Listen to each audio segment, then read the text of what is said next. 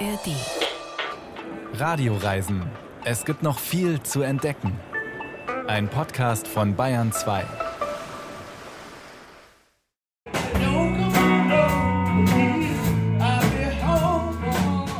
Blues is my life. Without blues, it wouldn't be no trouble. Blues ist mein Leben. Alles ist im Blues. Ich werde Blues schreiben, bis ich So, sterbe. you know, me, myself, you know, I write blues and I know I'll probably be writing it until I die. Mit dem Blues sind wir gleich mittendrin in unserer Radioreise. Es geht in den Süden der USA.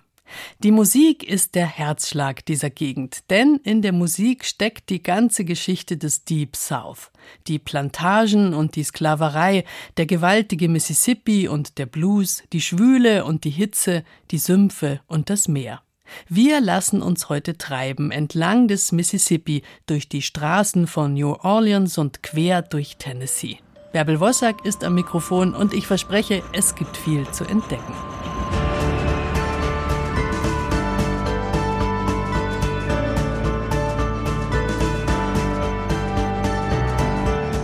Der Mississippi ist die Lebensader des Südens. Über 6000 Kilometer kommt er aus dem hohen Norden und mündet am Ende dieses langen Weges in den Golf von Mexiko. Im Mississippi-Delta, das sich bis nach Missouri und Illinois erstreckt, sind einst die Baumwollplantagen angelegt worden. Die Einheimischen, die dort seit Jahrhunderten gelebt hatten, wurden mit Gewalt vertrieben. Andere Menschen wurden ebenfalls mit Gewalt genau dorthin verschleppt. Sklaven aus Westafrika, die für die weißen Großgrundbesitzer arbeiten mussten. Mit ihnen kam ihre Musik in den Süden der USA, was das ganze Land bis heute tief geprägt hat. Dirk Rohrbach war im US-Bundesstaat Mississippi unterwegs und ich glaube, es ist eine seiner Lieblingsgegenden wegen der Musik, wegen des Blues. Die Mississippi-Folge ist Teil von Dirk Rohrbachs Mammutprojekt 50 States. Wir haben sie schon mal gespielt, aber wir tun das gerne wieder, denn diese Geschichte bringt uns mitten rein in den Deep South.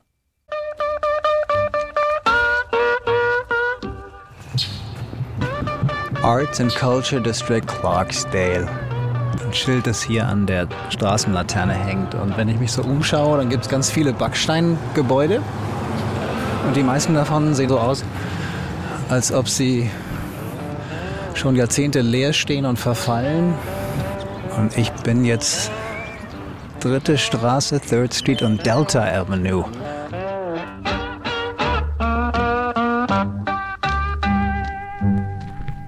Now, where we're standing was once the white downtown. Wo wir stehen, war früher die weiße Innenstadt. Und obwohl die Rassentrennung schon lange vorbei ist, haben Afroamerikaner bisher keine Geschäfte hier eröffnet. Aber jetzt haben wir es endlich geschafft, diese Lücken zu schließen. Das war wichtig für den Fortschritt. Das ist Roger Stolley. Und er meint Our Grandma's Pancake House, ein kleines Café in einer alten Ladenzeile, das einem Afroamerikaner gehört. Roger ist ein Zugereister, geboren in Ohio, war Marketingmann in St. Louis und kam als Musikfan hierher. So Clarksdale, historically, of course, if you were going to pick one Wenn du einen Ort auswählen müsstest, von dem der Blues stammt, das wäre Clarksdale. Wir waren mal die goldene Schnalle am Baumwollgürtel, umgeben von Baumwollplantagen, von denen ja im Grunde genommen der Blues kam. that's where the blues music came from. 2002 hat Roger seinen alten Job gekündigt, ist nach Clarksdale gezogen und hat Cathead aufgemacht. Einen rustikalen Laden mit Folkart, Souvenirs, Tinnef, Büchern und natürlich Blues, CDs und Platten.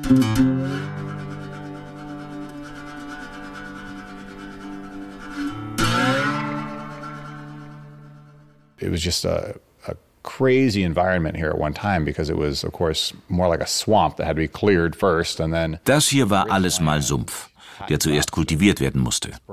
Und dann dieser reiche Boden, der den Eigentümern mit den Baumwollkulturen Unmengen von Geld bescherte.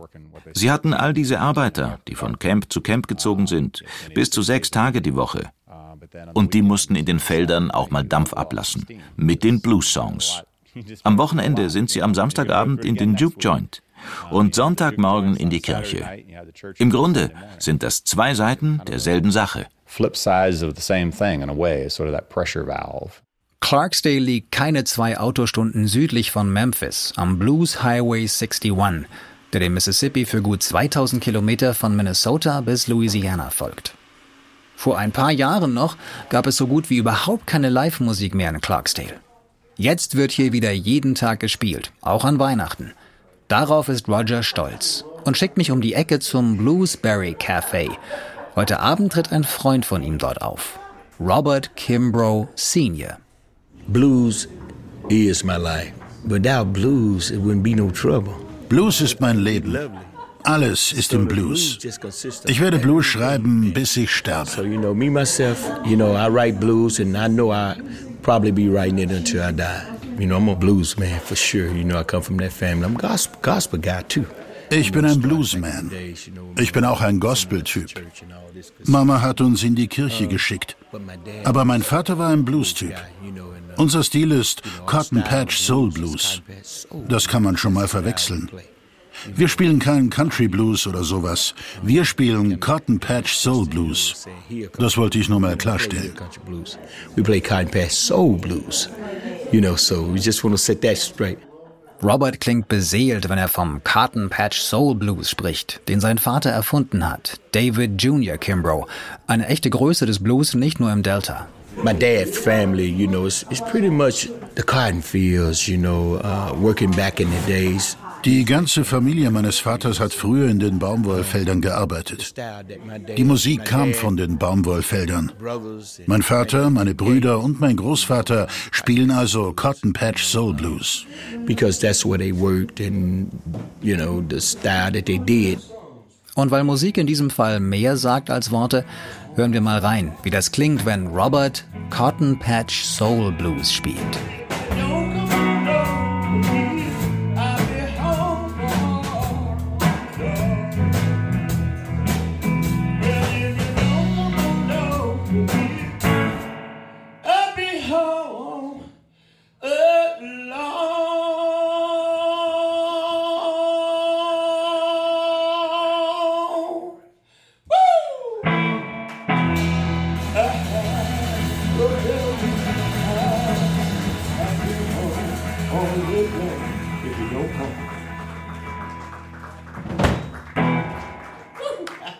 Robert Kimbrough Sr. live im Bluesberry Café in Clarksdale, Mississippi.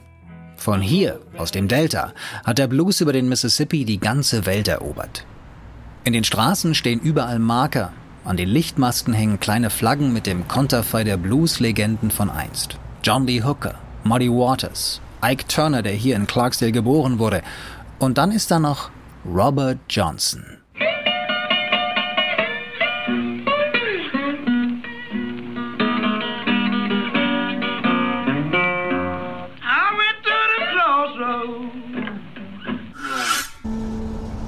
Ich folge dem Blues Highway weiter nach Süden durchs Delta, immer parallel zum Mississippi.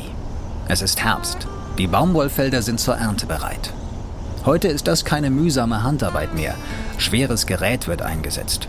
Am Straßenrand pflügen sich die monströsen Erntemaschinen durch die Baumwollreihen wie stählerne Dinosaurier. Hin und wieder halten sie kurz und spucken einen tonnenschweren runden Ballen aus.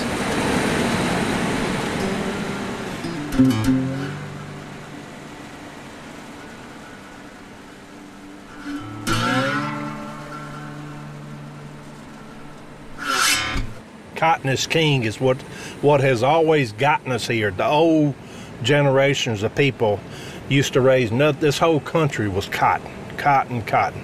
Das ist George Mahalik, Baumwollfarmer.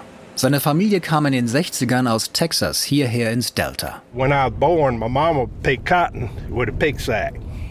Seine Mutter, erzählt George, hat Baumwolle noch mit einem Sack gepflückt und ihn als Baby schon mit raus aufs Feld genommen. Deswegen liebt er Baumwolle.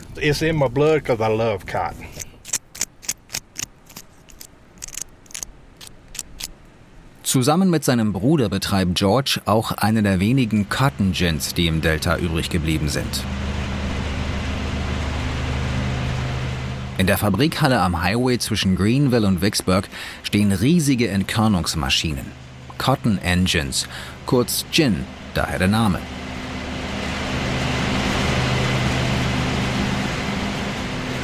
Unter ohrenbetäubendem Lärm trennen sie fast rund um die Uhr die Baumwolle von ihren Samen. Anschließend wird die Wolle zu Quadern gepresst, damit sie verkauft und weiterverarbeitet werden kann. Vom Reichtum der Baumwollbarone von einst ist heute nur wenig übrig geblieben. Längst haben Mais und Soja die Baumwolle vielerorts im Delta verdrängt. Weil sie viel mehr Arbeit und Zeit verlangt, sagt George, und dazu sind viele in der jungen Generation nicht mehr bereit. It takes more time. Just like now, the grain farmers, they're through. They're through. Die Getreidebauern sind jetzt schon mit der Arbeit durch. Im Cotton Gin müssen sie noch bis Dezember ackern. Aber hart zu arbeiten macht George nichts aus, sagt er.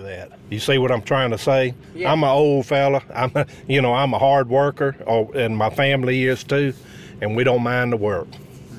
It's what got us here.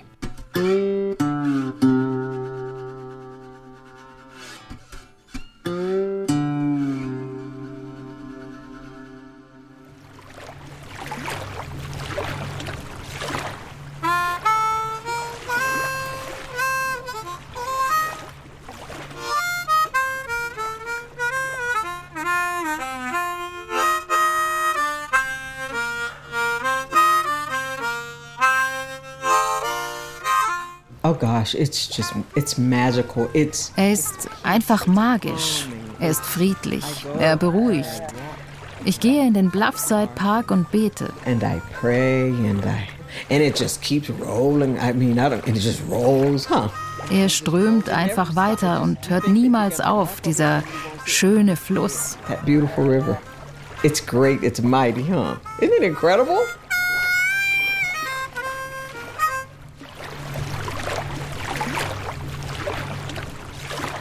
Debbie Cosi schwärmt genauso vom Mississippi wie ich. Der Bluff Park, Debbies Lieblingsplatz, liegt auf einer steilen Felsklippe in Natchez, von der aus man den besten Blick auf den Fluss hat. Die Stadt ist nach den Natchez-Indianern benannt, die früher hier lebten und von den Weißen vertrieben wurden. Im 19. Jahrhundert entwickelte sich Natchez zum wichtigen Umschlagplatz für Baumwolle und Zuckerrohr. Von hier aus erreichten die Güter über den Fluss den Norden Amerikas und den Rest der Welt. Das ist mein kleines San Francisco. Die Lokalzeitung hat einen tollen Vergleich gezogen, San Francisco und Natchez. Wir hatten diese provisorischen Straßenbahnen und die viktorianischen Häuser auf dem Hügel. Das einzige Problem war, dass ich keinen guten Cappuccino finden konnte. Es war schrecklich. Aber mittlerweile bekommt man hier einen ganz wunderbaren Cappuccino. in this city now. You know, we have good cappuccino here. Heute ist Natchez vor allem wegen seiner vielen Antebellum-Häuser bekannt. Mehr als 100 soll es geben. Viele aufwendig restauriert. So wie Concord Quarters, das Zuhause von Debbie Cosi. So I am the first African American to be a member of a garden club. Ich bin die erste Afroamerikanerin, die Mitglied im Garden Club ist. Ich bin die erste afroamerikanische Frau, die ein Antebellum-Haus hat. And I am most proud. We, in Concord Quarters, this house, is the only freestanding slave dwelling in the state of Mississippi that is in the National Register. That's a big deal. Yeah, yeah. Das ist eine große Sache, sagt Debbie, und meint ihr Zuhause, auf das sie stolz ist. Das einzige freistehende Sklavenhaus, das im Nationalen Verzeichnis für historische Stätten geführt wird. I, I don't know if it's the river or if it's Es wurde um 1820 erbaut, aus unverputztem Backstein. Fünf massive weiße Säulen tragen das Vordach. Das sieht alles ziemlich herrschaftlich aus. Ursprünglich aber waren in dem Gebäude die Sklaven der Concord Plantation untergebracht. Eine der prunkvollsten Plantagen des Südens. Von der ist heute nichts mehr übrig. 1901 wurde sie durch ein Feuer zerstört.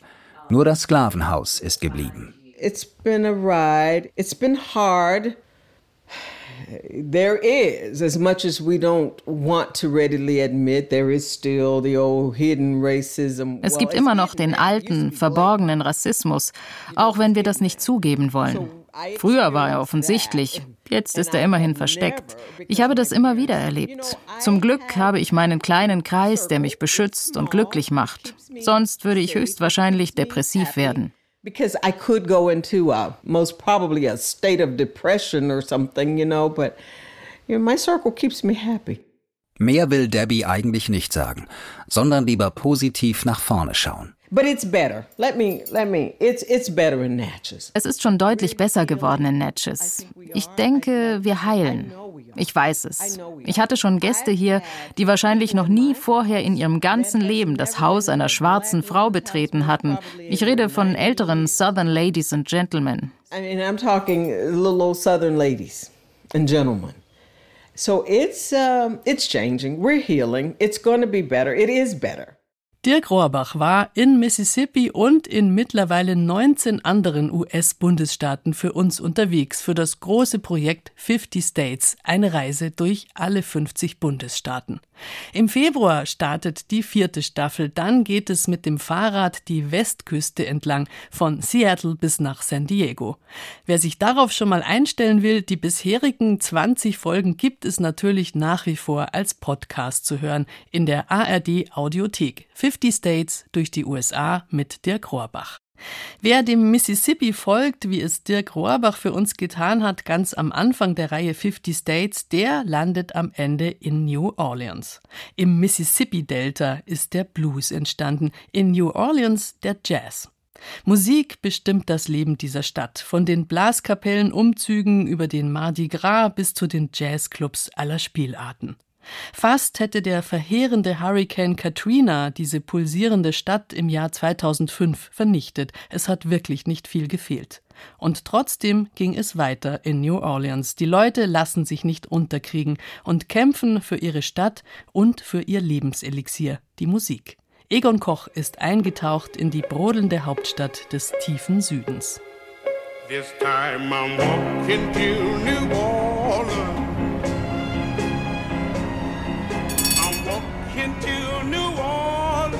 Viele Musiker wie Fats Domino oder Louis Armstrong sind in New Orleans geboren und haben die Stadt in Südlouisiana besungen. Musik ist hier schon immer aller Orten zu hören, vor allem im ältesten Viertel am Mississippi, im quadratisch angelegten French Quarter.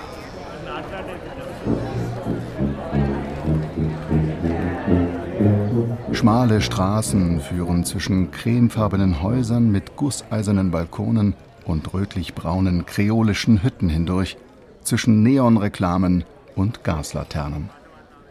Vor dem Supermarkt an der Royal Street haben sich am Straßenrand Musiker mit ihren Instrumenten unter einem Sonnenschirm aufgestellt. Passanten bleiben stehen, hören zu, manche werfen Geld in den aufgestellten Plastikeimer mit dem aufgemalten Dollarzeichen.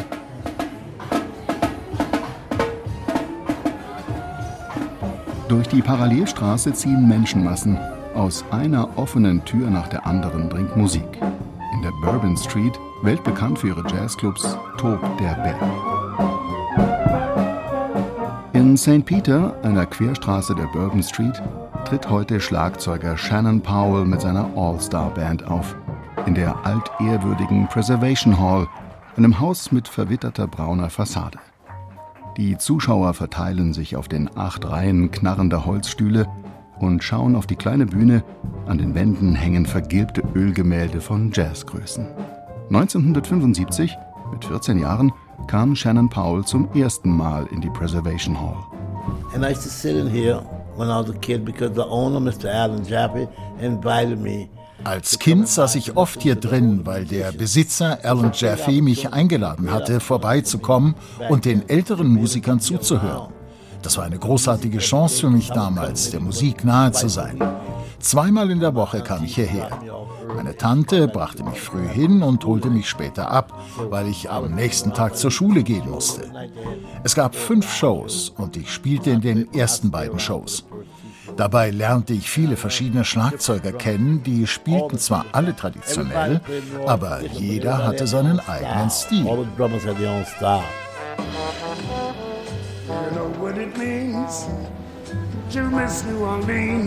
Ich bin jetzt an der 727 South Broad Street, New Orleans. Louis Armstrong ist hier geboren. Hier stand das Geburtshaus von ihm. Da steht ein großes Gebäude drauf, Beton, viel Glas. Traffic Municipal Court steht in schwarzen Lettern über dem früheren Eingang.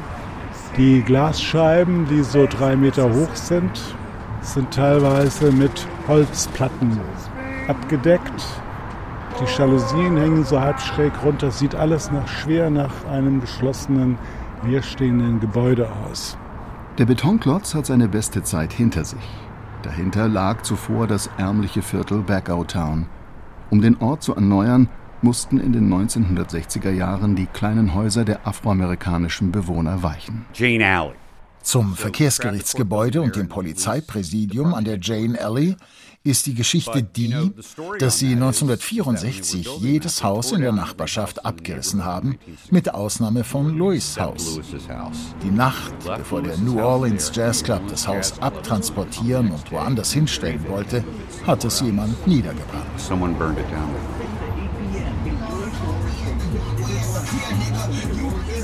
John McCusker ist Fotojournalist, Autor und Jazzhistoriker. Er hat früher Touren durch New Orleans gemacht, die Wiege des Jazz. Das kleine Geburtshaus von Louis Armstrong war aus Holz und wäre leicht an einem anderen Platz wieder aufzubauen gewesen. Keiner weiß, wer es angezündet hat. John McCusker hält ein Foto des Viertels um 1900 in der Hand. Damals lag es noch am Rand der Stadt. He lived in the Black Vice District. Louis Armstrong lebte Anfang des 20. Jahrhunderts im schwarzen Bezirk. Das waren Protestanten. Es waren Menschen, die von amerikanischen Sklaven abstammten, die vor dem Bürgerkrieg flussabwärts verkauft worden waren. Louis Armstrongs Urgroßvater kam aus Virginia hierher. Und er wuchs in diesem Viertel auf. Ein gefährliches Pflaster. Schießereien direkt vor seiner Haustür. All of that is happening right on his doorstep. That was Lewis's neighborhood. Das war Louis Nachbarschaft. An der Ecke Rampart Perdido hat Louis mit der Waffe in die Luft geschossen. Dort hat man ihn verhaftet und in die Jugendbesserungsanstalt geschickt. Das ist der Block, in dem sich der Laden Karnowski Taylor befand, die litauisch-jüdische Familie, für die er arbeitete und die ihm half, an ein Kornett zu kommen. Aber all das ist Geschichte. Heute stehen nur noch drei Gebäude aus der Zeit von Louis Armstrong der Little Jam Saloon, das Voice Theater und der Eagle Saloon. Die Gegend ist modernisiert und sicher. In den Baulücken zwischen den wenigen alten Gebäuden und Hochhäusern wie dem Hotel Holiday Inn breiten sich einige asphaltierte Parkplätze aus. All das befindet sich gleich um die Ecke des 400er Blocks der South Rampart Street, in dem er zum ersten Mal Musik gehört hat. 401 South Rampart Street, ist der Eagle Saloon. Da steht noch die Fassade und die äußere Mauer. An den Fenstern sind Fotos von Musikern angebracht. Die Gebäude, in denen Louis Armstrong früher ein- und ausging, gibt es heute leider alle nicht mehr. Um dem wohl berühmtesten Sohn der Stadt Denkmäler zu setzen, tragen in New Orleans der internationale Flughafen und der Park am Rande des Viertels Tremay seinen Namen. In seinem Zentrum ist Satchmo, wie der Trompeter und Sänger genannt wurde, als Statue verewigt.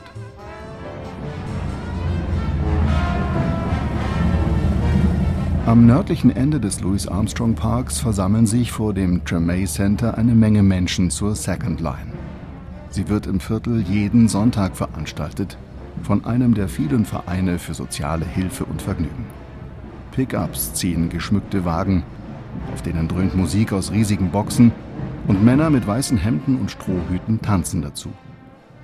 Hinter den Festzugswagen und Brassbands, die Musiker bilden die Mainline, ziehen zumeist bunt gekleidete und kostümierte Afroamerikaner durch den Bezirk, die Second Line. Sie tanzen, singen, drehen Sonnenschirme, wedeln mit Taschentüchern, trinken und rauchen, sie feiern das Leben. You know, with the Sunday parades, the funerals, and also the brass band parades on Sunday. Diesen sozialen Clubs geht es gut mit den Paraden, den Beerdigungen und auch den Blaskapellenfestzügen am Sonntag. Es gibt immer noch viele Beerdigungsfestzüge in New Orleans. Aber gleichzeitig kann man nicht durch das French Quarter gehen, ohne eine Braut zu sehen, die einer Blaskapelle folgt. Ist das nun gut oder nicht? Ist das eine Kommerzialisierung der Kultur?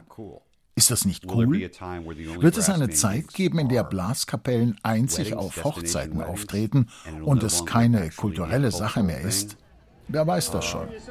Who knows?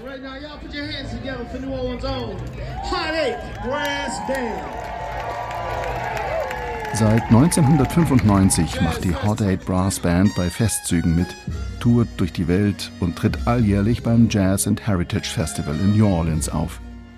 Nach dem Tod des langjährigen Bandleaders Benny Pete im September 2021 ist heute Alvarez Huntley das Sprachrohr der Band. Bei den Stilen, die wir spielen, gibt es keine Grenzen. Hauptsächlich spielen wir traditionelle New Orleans Musik, gemischt mit Funk und Hip-Hop und gekreuzt mit allen möglichen Sachen. Musik ist Musik, alles passt zusammen.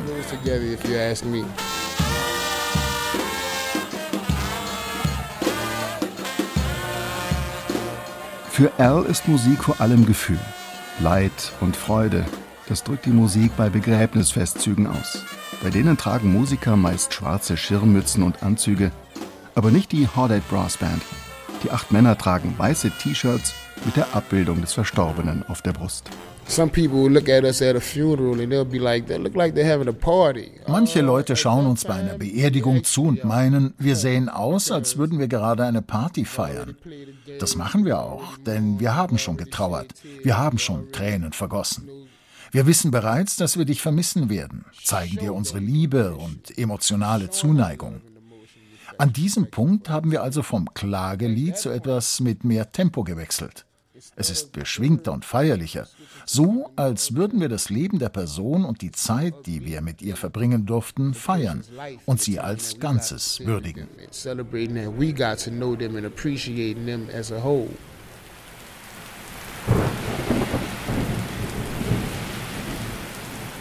Großes Leid brach 2005 mit dem Wirbelsturm Katrina über New Orleans herein. Der Damm des größten Entwässerungskanals brach die Stadt wurde zu 80 Prozent überflutet. Es gab allein in Louisiana 1170 Tote. Der berühmte Fats Domino wurde eine Zeit lang vermisst. Rest in peace, Fats, you will be missed, schrieb jemand schon an sein Haus. Dabei wurde er mit einem Boot gerettet, aber die Flut hat seinen weißen Flügel im Haus umgeworfen und zerstört. Zum ersten Mal war die Musik in New Orleans verstummt. Viele, auch Musiker, hatten alles verloren. Die, die konnten, zogen zu Verwandten und Freunden nach Mississippi, Texas oder Georgia. Shannon Powell. Es hat lange gedauert, bis wieder Musik gespielt wurde. Aber ich war einer der Ersten, die wieder nach Hause kamen, weil mein Haus nicht beschädigt war. Wir fingen wieder zu spielen an. Die Preservation Hall öffnete lange nicht, aber es gab einige lokale Auftritte don't say goodnight.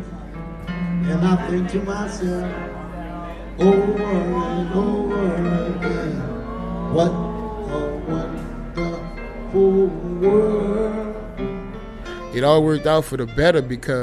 Es hat sich alles zum Guten gewendet. Ansonsten hätten wir die nächste Generation, die jetzt so stark ist, nicht inspiriert. Es geschah also alles in der richtigen Reihenfolge, sodass es diesen Schlag brauchte, um stärker zu werden. Und als wollten sie Al bestätigen, trommeln zwei Jungs unter Arkaden an der Bourbon Street auf leeren Farbeimern. Bestimmt werden sie und andere nachwachsende Musiker New Orleans auch in Zukunft am Laufen halten. Einfach treiben lassen durch New Orleans, das kann ich nur dringend empfehlen. Und ich kann mich jetzt nicht zurückhalten. Ich muss von einem meiner schönsten Reiseerlebnisse überhaupt erzählen. Wir sind zu zweit ohne jeden Plan durch die Straßen von New Orleans spaziert, als uns ein sehr alter, sehr hagerer und sehr freundlicher schwarzer Mann angesprochen hat. Kurz darauf hat er uns ganz allein durch die Villa geführt, in der der Schriftsteller William Faulkner einst gelebt hatte. Eine Privatführung, denn er war der alte Hausmeister. Und am Ende hat er ein paar Blumen im Garten gepflückt und mir überreicht. Ich bekomme heute noch feuchte Augen. So ein großes Geschenk war das. Viel Musik hat uns jetzt begleitet im Süden der USA, aber es gibt natürlich noch mehr zu erkunden und zu erleben. Die Natur gehört immer zum Spannendsten auf Reisen, auch wenn Tennessee jetzt dafür nicht weltberühmt ist. Da gibt es keinen Grand Canyon und keinen Yosemite Nationalpark und auch keine Mammutbäume. Aber Susi Weichselbaumer hat auch gar keine Mega-Attraktionen gesucht, sondern wollte in das authentische Leben im Deep South eintauchen. Mit ihren drei immer noch ziemlich kleinen Kindern. Wally neun, Maxi sechs und Quirin zwei Jahre alt.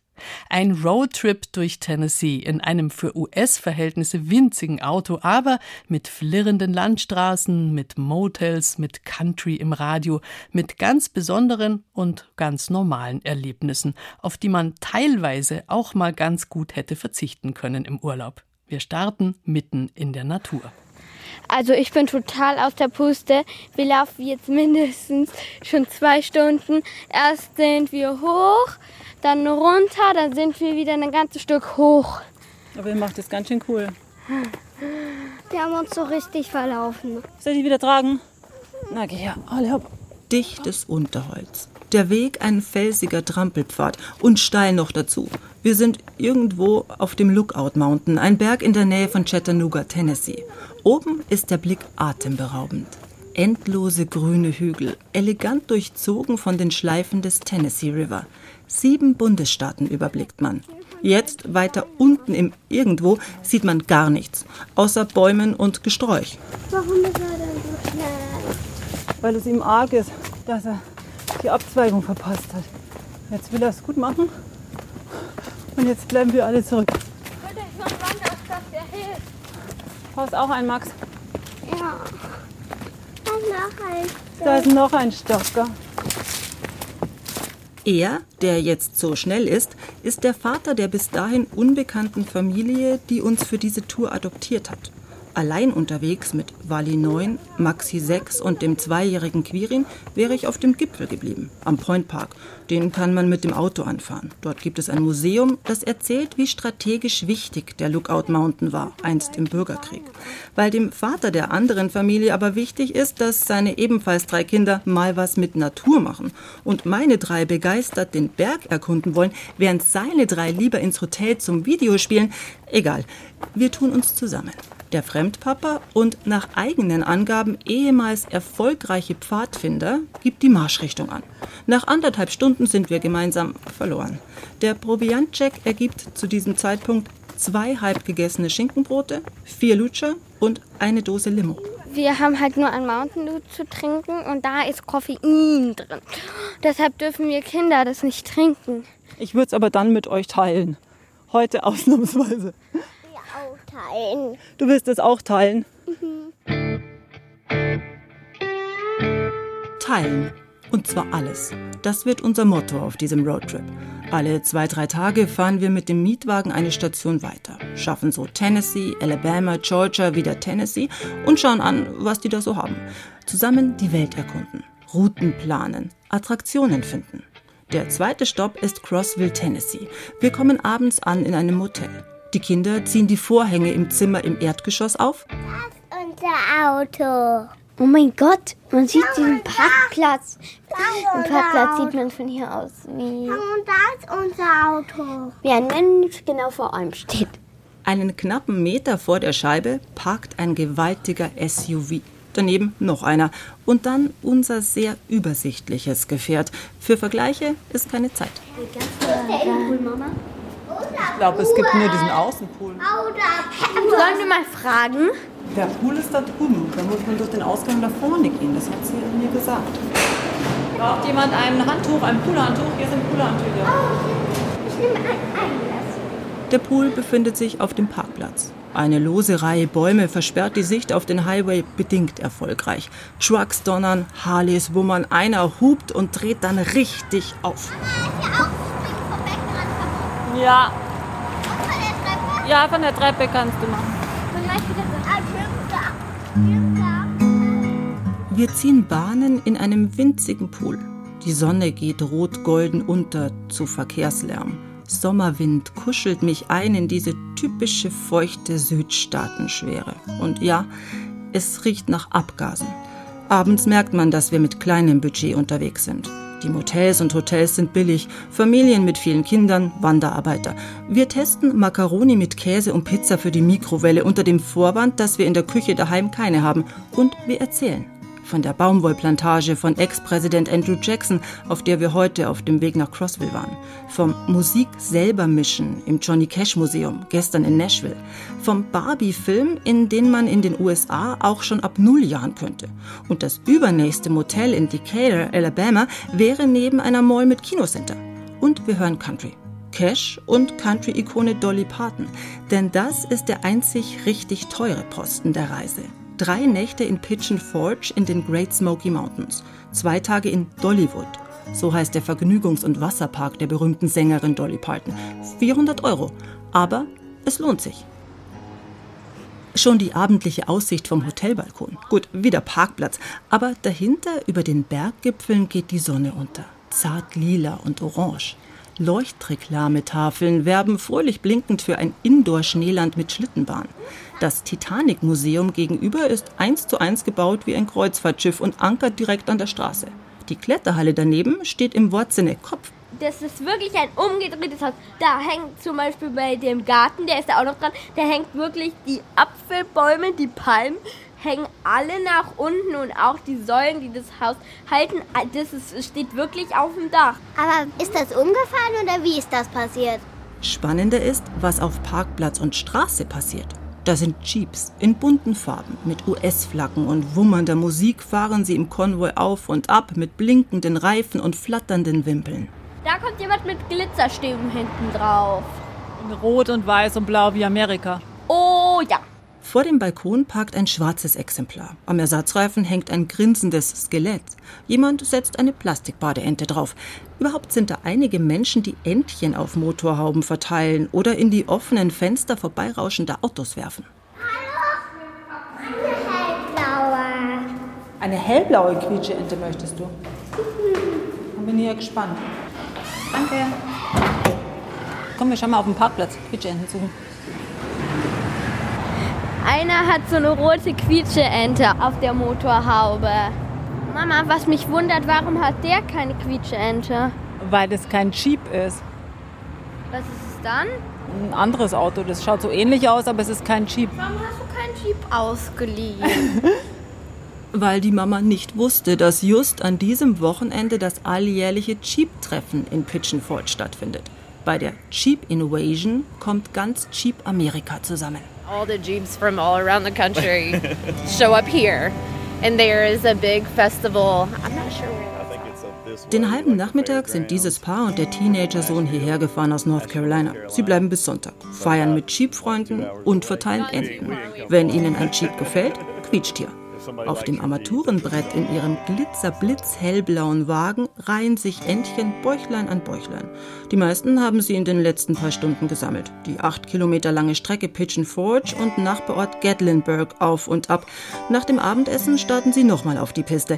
Ich will den Aspekt Umweltschutz ansprechen, aber spontan bekommen wir vier Quietschenten geschenkt. So here's a couple ducks. If you guys see a Jeep you like, make sure you put it on there. Just set it anywhere on the Jeep and they'll take it. Ähm, ein Sternente. Ähm, hellblau und Stern.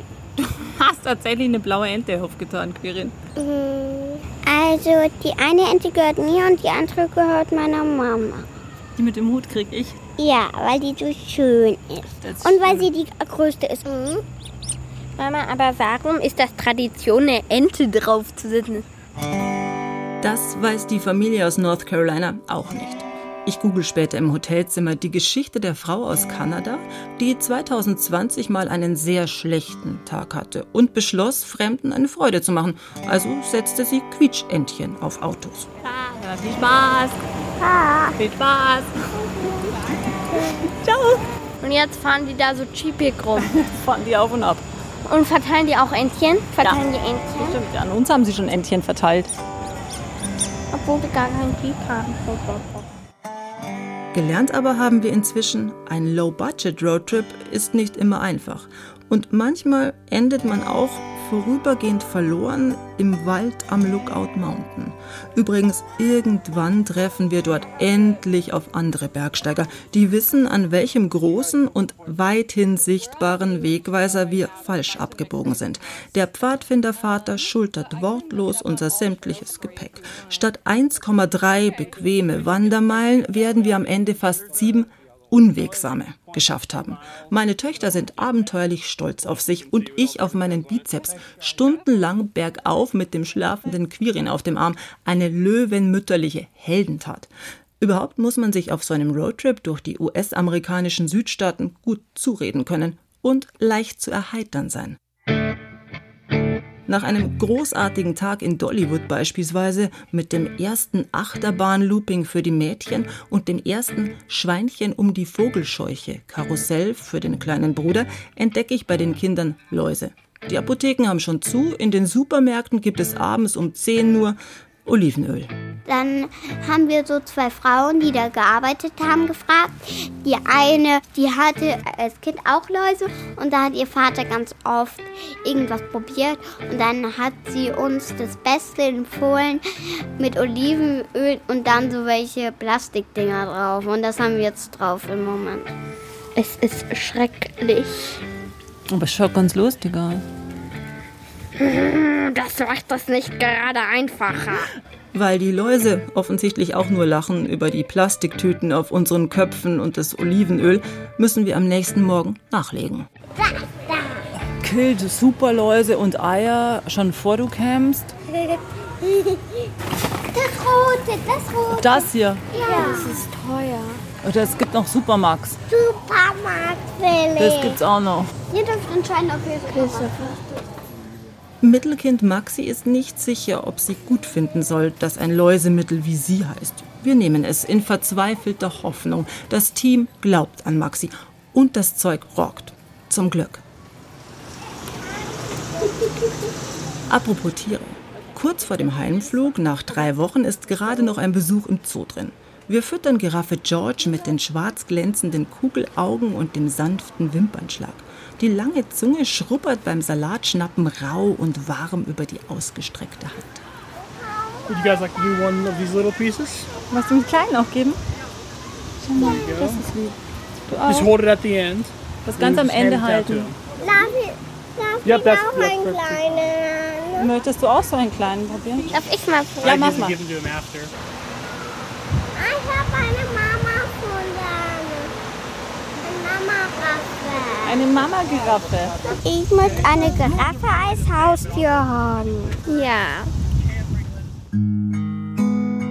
Abgelehnt.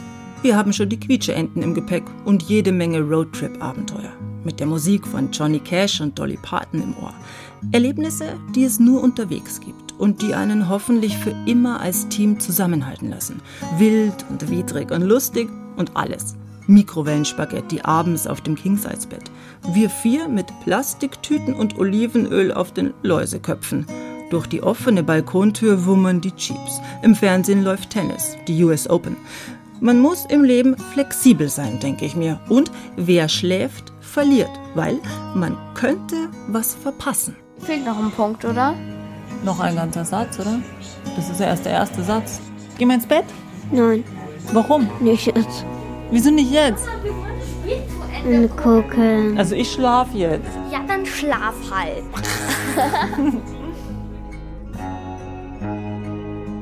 Ein Südstaaten-Roadtrip durch Tennessee. Gut, eine Giraffe könnte man vielleicht auch im Zoo daheim finden, aber so war es halt eine amerikanische Giraffe, die bestimmt besonders im Kopf bleibt. Wir landen jetzt wieder daheim in Europa. Den Sound können wir mitnehmen, den Blues, den Soul und Country auch, wer's mag. Die Küche würde ich noch dazu empfehlen. Cajun und Creole Food, das kommt zwar aus dem Süden, aber es wärmt und schmeckt durchaus auch im kalten deutschen Winter. Es heißt ja nicht umsonst auch Soul Food.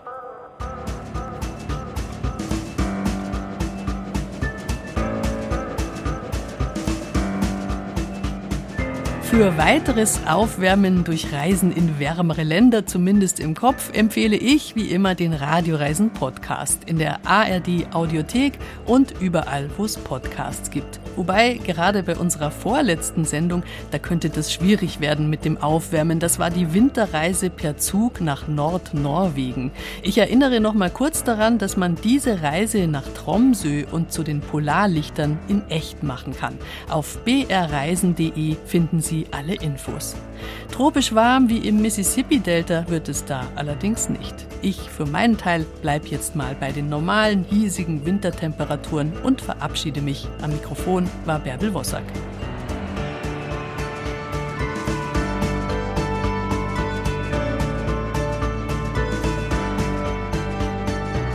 In Radio Wissen ist der Name Programm. Wir breiten die ganze Welt des Wissens vor euch aus. Immer gut recherchiert, spannend erzählt und hochwertig produziert.